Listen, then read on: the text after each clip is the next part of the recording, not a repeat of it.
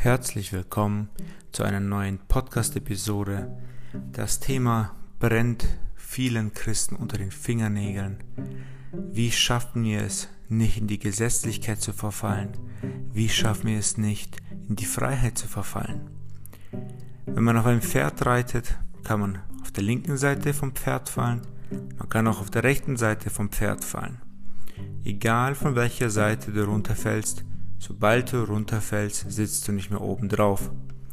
Und das ist ein Problem, das die ganze Christenheit beschäftigt und durchdringt. Die einen sagen, dass das Gesetz wichtig ist, die anderen sagen die Freiheit in Christus.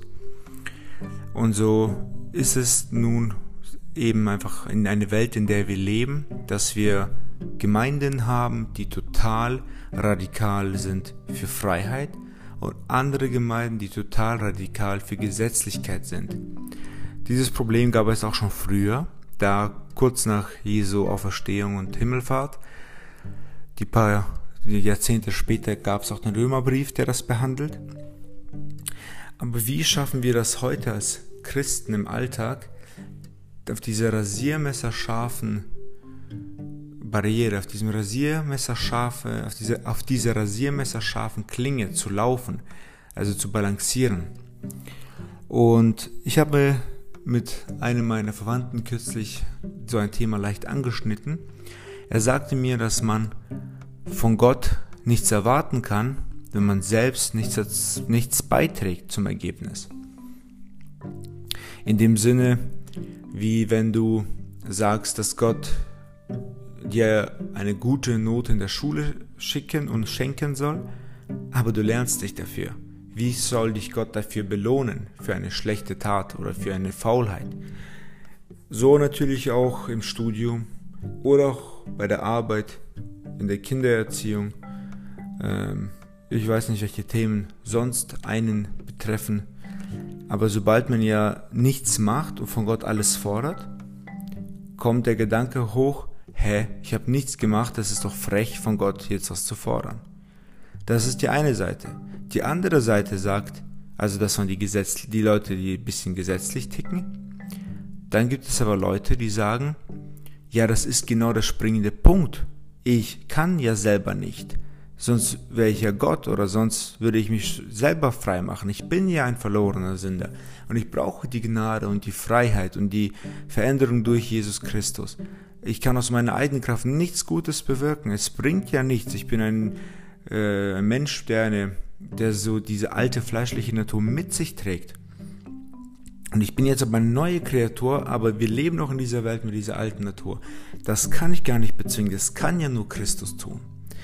Und das sind, sage ich mal, zwei Welten, die da aufeinander prallen und dann gibt es die, ich sage jetzt mal pauschalisierend, nicht beleidigend an alle Gemeinden gemeint, aber grob kann man das so einordnen, dass die baptistischen Gemeinden eher die traditionell gesetzlichen sind und die, ja, ich sag mal, charismatischen Gemeinden in diese Richtung sind eher diese frei, freien Gemeinden oder Menschen, denen diese Werte Freiheit wichtig ist.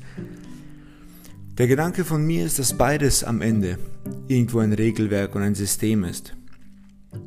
Wenn du in einer freien Gemeinde von Gesetzen sprichst, schaut dich jeder krumm an, weil du nicht das Gesetz erfüllst, nicht über Gesetze zu reden.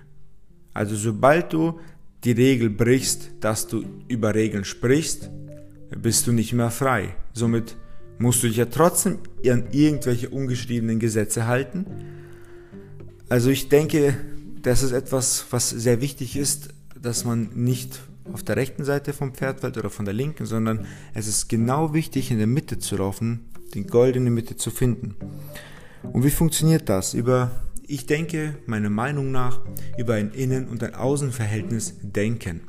Das richtige Mindset. Ich sage nicht, dass ich Gott bin und es vollständig erkannt habe, aber ich denke, ein leichter Ansatz kann das sein. Wenn du eine Firma hast oder wenn du dir eine Firma vorstellst mit mehreren Mitgliedern der Firma, es gibt die Gesellschafter, Geschäftsführer vielleicht, äh, Prokuristen, Angestellte, Leitungspersonen, Minijobber, die haben alle verschiedene Aufgaben und verschiedene Bereiche, in denen sie Macht und Verantwortung haben. Und so kann es sein, dass ein Prokurist im Außenverhältnis Verträge schließen darf, im Innenverhältnis auch gewisse Sachen mit sich bringt. Äh, also mit ausführen darf, mitbestimmen darf. Und es gibt Sachen, da will ein Prokurist seine Prokura eben kündigen und innerhalb der Firma im internen Verhältnis weiß man das schon, aber weil der Antrag ja noch läuft und man das ja alles äh, bei der bei, beim Bundes, Bundesaufsicht oder wo auch immer irgendwie einreichen muss und die, die kontrollieren ja die ganzen Firmen, äh, also die Übersicht. Äh, und dann, bis das im Außenverhältnis wirksam ist, dass dieser Mensch kein Prokurist mehr ist, kann, sagen wir mal, ein Monat vorbei sein. Von mir aus zwei Wochen. Aber diese, diese Zeit äh, ist im Innenverhältnis ganz anders als im Außenverhältnis, weil im Außenverhältnis darf man noch Verträge schließen und Sachen für die Firma einkaufen, weil der Lieferant ja gar nicht weiß, dass er diese Prokura aufgegeben hat und er hat immer noch den Status nach außen eines Prokuristen und hat mehr Macht als ein normaler anderer Angestellter.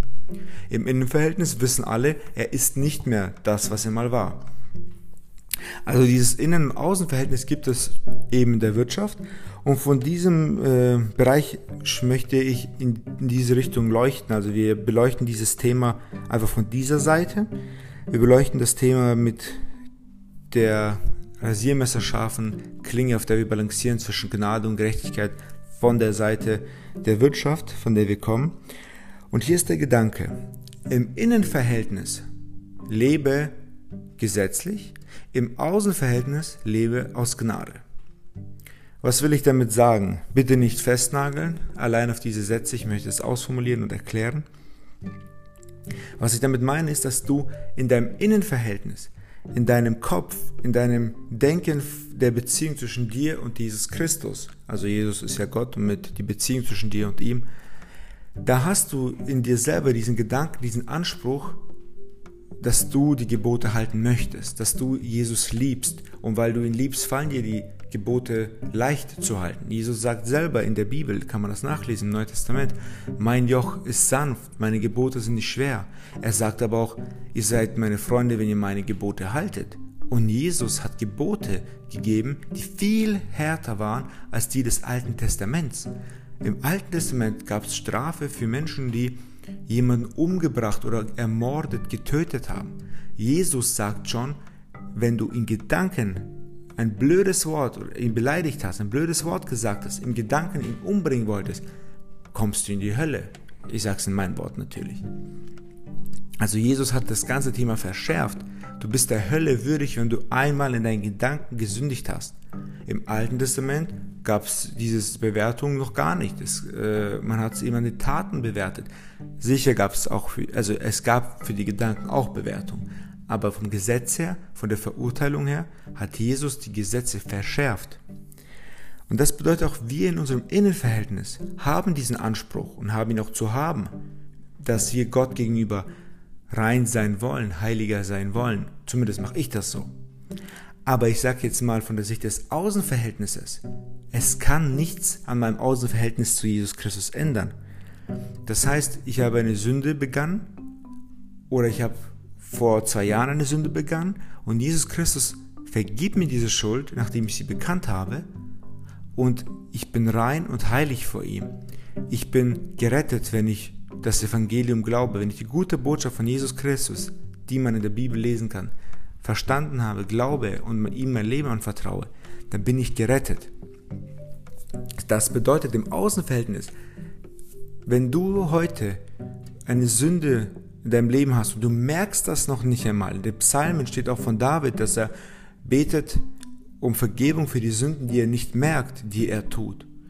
Und du würdest heute sterben und du hast drei Sünden getan, von denen du nicht wusstest, dass du sie tust, weil du noch nicht sensibilisiert wurdest, weil dein Heiligungsprozess noch nicht so weit gekommen ist, weil du einfach eben früher gestorben bist. Im, im Außenverhältnis ist Jesus Christus mit seinem Blut für deine Sünden gestorben. Und natürlich darfst du im Innenverhältnis auch ein reines Gewissen haben. Das ist auch sehr wichtig, denn Gott ist größer als unser Gewissen. Aber trotzdem darfst du im Innenverhältnis diese Gnade nicht ausnutzen und sagen, es ist okay, Jesus hat mir vergeben, ich kann machen, was ich will, ich sündige morgen wieder, übermorgen wieder, nächstes Jahr wieder, es ist alles okay, es ist alles bezahlt, jetzt kann ich richtig reinhauen. Das behandelt natürlich der Römerbrief. Und das ist auch der falsche Ansatz, denn wenn man, wenn man die Schuld bezahlt bekommen hat, dann liebt man zurück aus voller Dankbarkeit. Und das ist ein Ansatz, den ich äh, nutze, dass ich weiß, von innen möchte ich Gott gefallen, ich möchte ihn lieben und ich weiß, ich werde aber auch versagen. Jeden Tag. Es gibt keinen Tag, an dem ich noch nicht gesündigt habe. Aber ich weiß im Außenverhältnis, ich bin immer von Christus getragen in seiner Hand. Er liebt mich, er passt auf mich auf und ich habe es nicht verdient. Ich habe es nicht verdient, du hast es nicht verdient. Eine Sünde, jede Sünde, jede kleinste Sünde hat unseren Retter am Kreuz durchbohrt. Jesus Christus ist so rein und so heilig, es ist eine Schande, ihn auch nur in die Nähe von einer Sünde bringen zu wollen, weil er so rein ist. Und er hat die ganze Sünde genommen von mir, von dir, von der ganzen Welt, von allen Menschen, die es gab, und hat sie in seinem Leib am Kreuz hochgetragen und wurde gekreuzigt, starb. Nach drei Tagen ist er auferstanden und danach ist er zum Vater hoch in den Himmel gefahren und lebt und ist leibhaftig auferstanden. Und das ist etwas, was man immer wissen darf. Man ist in der Gnade, weil wir können nur aus Gnade leben. Und wir sind errettet nur aus Gnade, weil Gott uns zu sich zieht. Und da möchte ich auch auf Philipperbrief, aus dem Philipperbrief kommen, zwar Kapitel 2. Ich lese ab, wie sagt mal, Vers 12b. Schaffet, dass ihr selig werdet mit Furcht und Zittern. Und dann Vers 13. Denn Gott ist's, der in euch wirkt beides. Das Wollen und das Vollbringen nach seinem Wohlgefallen.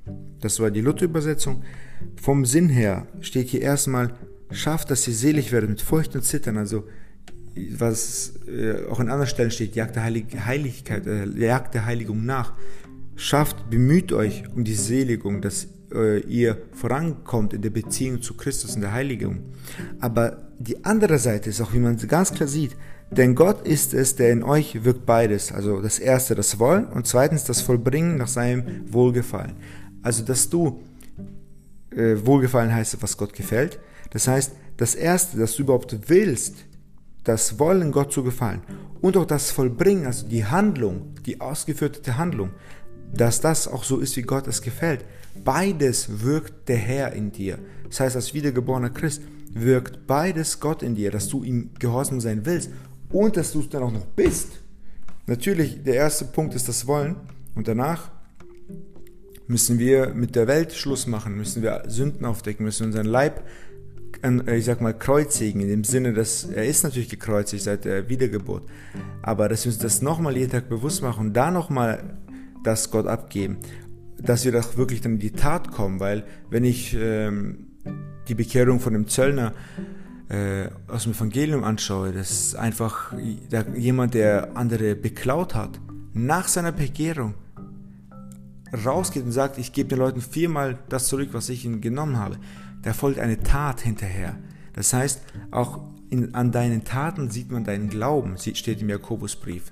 Deine Taten sind, sind ein Indikator für deinen Glauben. Du wirst nicht gerettet wegen deiner Taten, aber die Taten sind das, was rauskommt von dem, was dein Glaube ist. Das heißt, an den Taten sieht man den Glauben.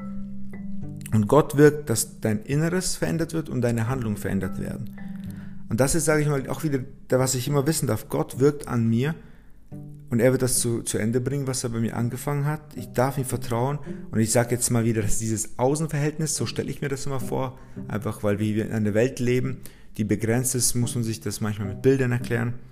Und ich weiß, Jesus Christus wirkt in mir. Ich darf ihm vertrauen, dass er mich ändert, weil ich kann mich selber nicht ändern. Ich habe mich auch nicht zu einer neuen Kreatur verändert. Das war er. Gott wirkt das, das Wollen und das Vollbringen. Und im Innenverhältnis darf ich wissen, dass ich mein Bestes gebe, dass ich fleißig bin, dass ich Gott liebe und dass ich es ehrlich und dass ich es ehrlich ernst meine. Das ist ja so, wie wenn du arbeitest. In der Bibel steht, ich bin dein Versorger. Also Gott sagt, dass er dich versorgt. Aber sechs Tage in der Woche sollst du arbeiten. Wie ist ja das zu verstehen? Hängt jetzt mein Einkommen und mein, mein Versorgen von meiner eigenen Arbeitskraft ab? Definitiv nicht. Gott sagt, ich bin dein Versorger. Aber Gott sagt auch, geh arbeiten. Denn wer faul in seinem Bett liegt und sich da in dem Bett so dreht wie die äh, Tür, an, Tür in der Angel, über den kommt die Armut ziemlich schnell. Das heißt, Gott sagt auch, du wirst äh, arm und du wirst von der Armut überfallen in den Sprüchen, wenn du nicht arbeitest. Und wie das zusammenspielt, das ist das, äh, diese Balance zu halten, das ist das, was Gott in uns wirkt und formt. Und wenn man heute das noch nicht kann und nicht perfekt kann und wahrscheinlich niemals wirklich perfekt können wird, darf man darauf vertrauen, dass Jesus Christus einem offenbart, wie man es richtig leben kann. Und er gibt dir das, was du tragen kannst und auch das Verständnis, dass, damit du da darin wächst in diesen verschiedenen Punkten. Das heißt, ich muss arbeiten, aber Gott ist trotzdem mein Versorger. Das heißt, es, mein Einkommen, meine, meine Versorgung hängt nicht von meiner Arbeitskraft ab. Aber Gott sagt trotzdem, sei gehorsam und mach das jetzt. Und geh sechs Tage die Woche arbeiten und ruhe am siebten Tag. Und am siebten Tag ruhen ist wirklich ruhen, körperlich und mental von jeden geschäftlichen Aktivitäten oder wirtschaftlichen Aktivitäten. Ja, das ist ein kleiner Ansatz, wie man dieses Thema angehen kann. Ich habe nicht die Weisheit mit Löffeln gefressen. Es ist eine Möglichkeit, das zu verstehen oder zu sehen. Am Ende wirkt es Gott, die Erkenntnis, das Verständnis, nur durch sein Wort, oft auch natürlich durch Gebet, durch andere Geschwister, aber ganz besonders durch sein Wort, die Bibel. Die Bibel ist ja von A bis Z, von Anfang bis Ende komplett Gottes Wort und Gott offenbart sich dir. Man kann die Bibel wissenschaftlich analysieren und wissenschaftlich feststellen, dass das die Wahrheit ist, dass das äh, in jedem Boxkampf so gewinnt, dass es nicht mehr mit der Wimpern zucken, zucken muss. Die Bibel ist brutal. Die Bibel ist einfach ein Schwert, ein Hammer. Ist ha es ist der Hammer. Und auch im Alten Testament steht, sagt Gott, ist mein Wort nicht wie ein Hammer, der Felsen zerschlägt. Ja? Aber andererseits ist es auch meine Kommunikation mit Gott. Gott spricht durch sein Wort zu mir.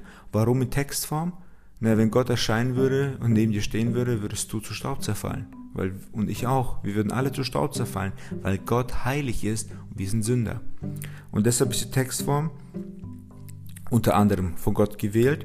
So verstehe ich das. Steht jetzt nicht in der Bibel, warum Gott Textform gewählt hat, aber so denke ich, ist der Fall. Und natürlich viele andere Gründe, dass diese Textform ja sich sehr gut transportieren lässt. DVDs sind ja nach 100 Jahren schon kaputt. Diese Schriften gibt es schon über tausende von Jahren und die sind heute identisch zu damals, als sie geschrieben wurden. In den ganzen Museen kannst du ja sehen, dass die Bibel, die du heute in deiner App hast, also NBH, Übersetzung der Bibel heute, Elberfelder, Luther, Schlachter, ähm, einige andere gute Übersetzungen gibt es auch noch. Da ist der Text vom Sinn der gleiche wie, in, wie die Schriften damals. Das heißt, die, Kopie, die wurden ja immer weitergegeben, die Bibelkopien, und die sind identisch wie heute wie vor 2000 Jahren. Und das ist das Gott, äh, Wort Gottes, das ist einfach ein Hammer. Das ist einfach Hammer. Und nur das kann dich und mich verändern. Das heißt, wir müssen Bibel lesen, um Gott besser kennenzulernen, um zu verstehen, wie er denkt, um, um, um verändert zu werden von ihm, von ihm, aber auch um die Beziehung zu pflegen zu Jesus Christus. Wenn du verheiratet bist und mit jemand, mit deinem Ehepartner reden möchtest, zum Beispiel ich als Mann mit meiner Frau oder äh, meine Frau äh, mit mir als Mann, wir beide miteinander Kommunikation haben wollen, reden wollen, einander besser kennenlernen wollen, Dinge miteinander unternehmen. Es geht ja nur über Kommunikation. Und so auch hier. Lies die Bibel am besten täglich, bete täglich, Rede mit Gott, lass dich von Gott verändern. Ich wünsche dir Gottes Segen.